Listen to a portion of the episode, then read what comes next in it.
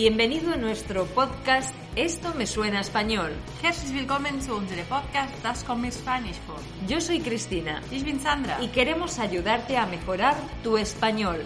Somos españolas, pero hace unos años que vivimos en Alemania. Wir wissen sehr gut, wie schwierig es ist, eine Fremdsprache zu lernen. Deswegen bringen wir euch unseren Podcast. ¿Estás preparado? Entonces, ¡Comenzamos!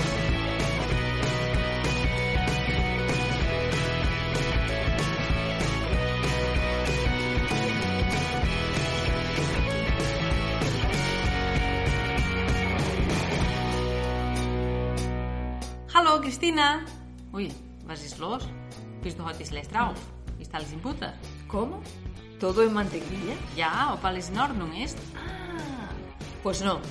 Se me acaba de llevar el coche la grúa. Ay. Por segunda vez este mes. Aber wie? Wo hast du geparkt? Was ist passiert?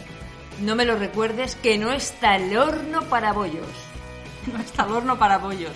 So lange her, dass das letzte Mal diese Redewendung gehört habe. Sí, porque hoy te vamos a hablar de frases hechas. Una frase hecha es una expresión que tiene una forma fija y cuyo significado no se puede entender de manera literal. Su uso es muy habitual entre los habitantes nativos y su significado es muy difícil de traducir en otros idiomas, pero lo intentaremos. Ja, es gibt viele Redewendungen und es ist schwierig, wenn man eine Sprache lernt, die zu verstehen, weil meistens, was in die Redewendung gesagt wird, ergibt keinen Sinn. Zum Beispiel, wenn wir einen Spanier fragen, ob alles in Butter ist, wird er uns sicher nicht verstehen. Heute bringen wir dir die Redewendungen, die wir in Spanien am meisten benutzen.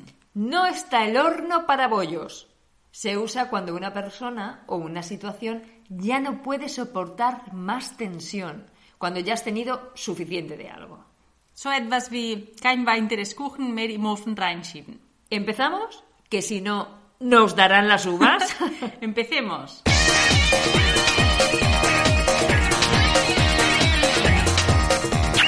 Nos van a dar las uvas, nos darán las uvas. Se emplea cuando nos tenemos que dar prisa en hacer algo o cuando nos quejamos de la lentitud de un servicio. Por ejemplo, el camarero que tarda tanto en servirnos el café que nos van a dar las uvas. Tiene su origen en la celebración de la última noche del año en España, donde los españoles comemos 12 uvas a las 12 en punto de la noche para entrar con buen pie el año nuevo. Nos darán las Uvas. Wir verwenden es, wenn wir etwas schnell tun wollen oder wenn wir uns über die Langsamkeit eines Service beschweren. Zum Beispiel, wenn der Kellner zu lange braucht, um uns den Kaffee zu bringen. Wir würden dann sagen, si no nos trae el café rápido, nos van a dar las uvas. Es hat seinen Ursprung in der Silvesternacht in Spanien, wo wir um 12 Uhr 12 Trauben essen. Para entrar el año con buen pie, um das neue Jahr mit dem richtigen Fuß anzufangen. Hay frases geniales que tienen un origen sorprendente. Te las contaremos y te quedarás con la boca abierta. Con la boca abierta, mit offenem Mund, bedeutet, dass man überrascht über etwas ist.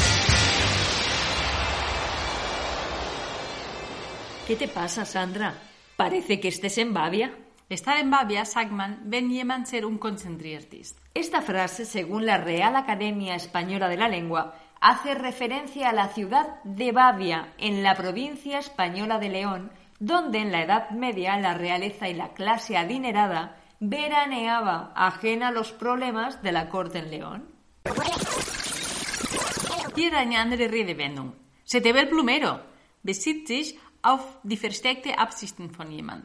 A ti se te ve el plumero. Tiene su origen tras la aprobación de la Constitución española en 1812, que fue cuando se formó la milicia, que era un grupo progresista que vestía sombreros con plumas. Esta otra me encanta. Tienes más cuento que calleja. Tienes más cuento que calleja. Benutzt man, wenn jemand uns etwas erzählt, dass es nicht so ganz stimmt. O nos da más explicaciones de lo normal. Su origen en el editor Saturnino Calleja, dueño de la editorial Calleja, que reeditaba libros y cuentos, publicando muchas tiradas, reimpresiones, para hacerlos más accesibles a los niños españoles, latinoamericanos y filipinos. Cuando murió en 1915, había publicado casi tres millones y medio de libros. Wirklich. Der konnte sicher sein ganzes Leben kein Auge zumachen, der Arme. So viele neue Auflagen, wie er gemacht hat. Ahí va otra. No pegar ojo. Esa es fácil. No poder dormir.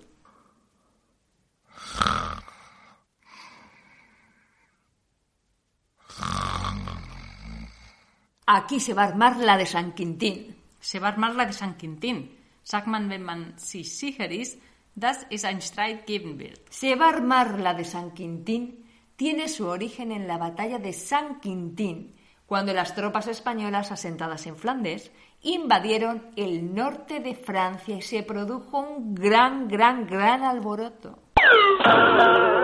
Parece que estés en la luna de Valencia. Quedarse o estar en la luna de Valencia o a la luna de Valencia se emplea para decir que alguien está despistado.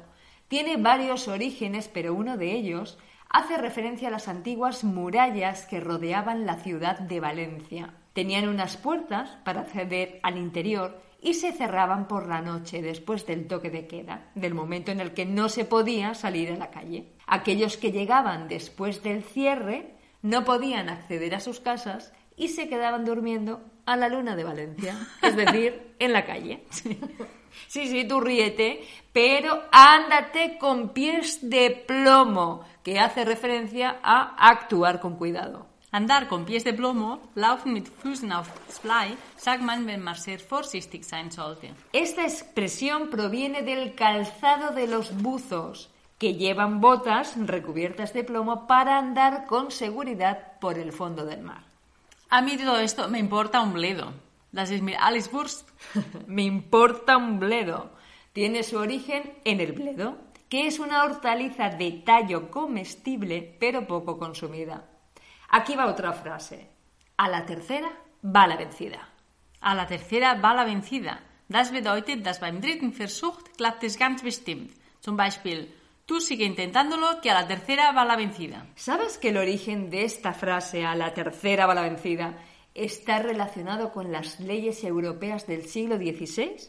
En ese momento, la pena de muerte se aplicaba a los ladrones cuando habían cometido su tercer robo.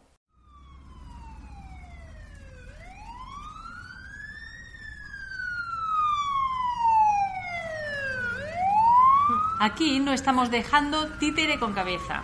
Wir lassen keine Marionette mit Kopf. Bedeutet, dass wir andere kritisieren. No dejar títere con cabeza efectivamente significa criticar todo o a todos y tiene su origen en un fragmento del famoso libro Don Quijote de la Mancha de Miguel de Cervantes, en una escena en la que Don Quijote defiende a Dulcinea de unos muñecos a los que les corta la cabeza. ¿Qué te has comprado? ¿Un teléfono nuevo? ¿Has tirado la casa por la ventana? Tirar la casa por la ventana. Das Haus über das Fenster zu werfen. Sagt man, wenn man etwas sehr teuer gekauft hat. Efectivamente, tirar la casa por la ventana, gastar mucho en algo. Su origen se remonta al nacimiento de la lotería en el siglo XIX. Cuando alguien ganaba la lotería, había costumbre de tirar por la ventana muebles u otros enseres.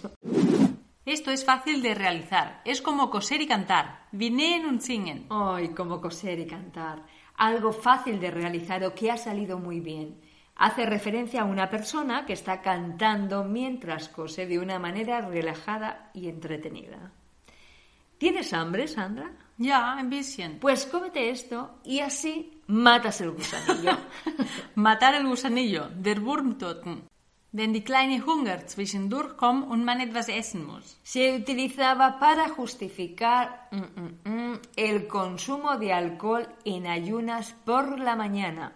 Por la mañana, cuando la gente se levantaba y hacía ruido el estómago, se pensaban que tenían un gusano en su interior que al no tener comida en el estómago empezaría a chuparles la sangre. De ahí que bebieran alcohol para calmarlo o matarlo. Curioso. ¿Estás llorando? Estos son lágrimas de cocodrilo. Das sind Krokodilstränen. Wenn jemand so tut, als ob er traurig wäre. Oh, las lágrimas de cocodrilo. Efectivamente, alguien que con falsedad llora y proviene efectivamente de los cocodrilos que se descubrió que de sus ojos caían lágrimas cuando están fuera del agua, para mantenerlos húmedos porque se les secan rápidamente. Sandra, nos vamos de picos pardos. Irse de picos pardos bedeutet, dass man Party machen geht. Irse de picos pardos, irse de fiesta, aunque su origen fue otro. Siglo XVIII, reinado de Carlos III. Las prostitutas fueron obligadas a vestir un jubón, que era una prenda que iba desde los hombros hasta la cintura, de color pardo y que la parte baja estaba cortada en picos. No hace falta explicar más. A otra cosa, mariposa. Wenn man den Thema wechseln möchte. A otra cosa, mariposa. Es lo mismo que decir cambiemos de tema. Y vino utilizándose porque las mariposas siempre van de flor en flor. Y también para que rimase con la palabra cosa. Estoy hasta las narices, Sandra. La expresión estoy hasta las narices es wie wenn man auf Deutsch sagt, ich hab die Schnauze voll. Es reicht, ich habe satt. Y esta otra, esto tiene narices, significa esto es complicado y hay que ser valiente, tener valentía para hacerlo. Esto tiene narices. Das hat Nasen. Hay muchísimas, pero muchísimas expresiones españolas con significados divertidos y curiosos que te puedes encontrar en todo momento en cualquier conversación en España. Muchas referidas al cuerpo humano. Esto no tiene ni pies ni cabeza. Sin pelos en la lengua. Meter la pata. Dormir a pierna suelta. Otras expresiones con colores como dar en el blanco. Ponerse morado. Tener sangre azul. Algunas construidas con animales. Ser la oveja negra. Estar como una cabra. Verle las orejas al lobo. Dar gato por liebre. Expresiones con comidas o bebidas. Ser un melón. Ponerse como un tomate. Dar la vuelta a la tortilla. Me importa un pimiento. Estar de mala leche. Mandarte a freír espárragos. Estar como un queso. Y otras realmente divertidas. El mendalerenda. Echar toda la carne al asador. Le falta un hervor. Fulanito de tal. Ganar una pasta gansa. Gustar más que a un tonto un lápiz. Liar la parda. Llevar la voz cantante. Pagar el pato. Parecerse un montón. Pasar la noche en vela. Poner los vellos de punta. Saber lo que vale un pene. Etcétera. Resulta imposible explicaros el significado concreto de cada una de ellas, pero sí os invitamos a navegar por Internet y a conocerlas. Algunas os sorprenderán. Y colorín colorado, este cuento se ha acabado. Hasta el próximo podcast. Andando, que es gerundio. Nos vemos. Vamos, que tengo más hambre que el perro de un ciego. Bisbal.